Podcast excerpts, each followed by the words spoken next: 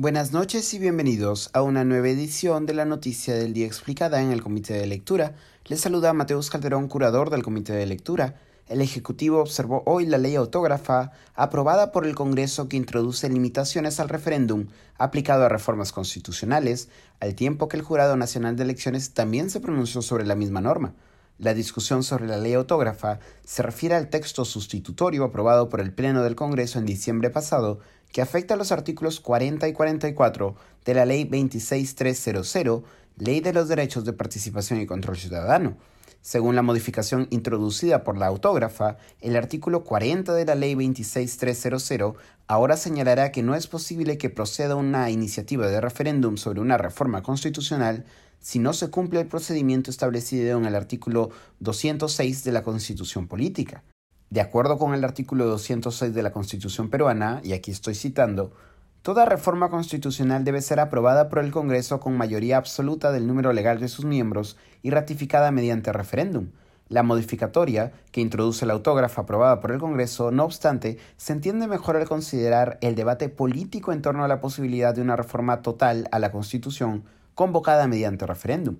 Políticamente, la modificación del artículo 40 afirma la facultad del Congreso, hoy dominado por la oposición, para aprobar o desaprobar un cambio constitucional, pero tal facultad es disputada por el Ejecutivo y el oficialismo de Perú Libre, que han apelado no pocas veces a la posibilidad de convocar a un referéndum que derive una reforma total a la Constitución vía Asamblea Constitucional sin pasar por el Congreso, una de sus principales propuestas de campaña.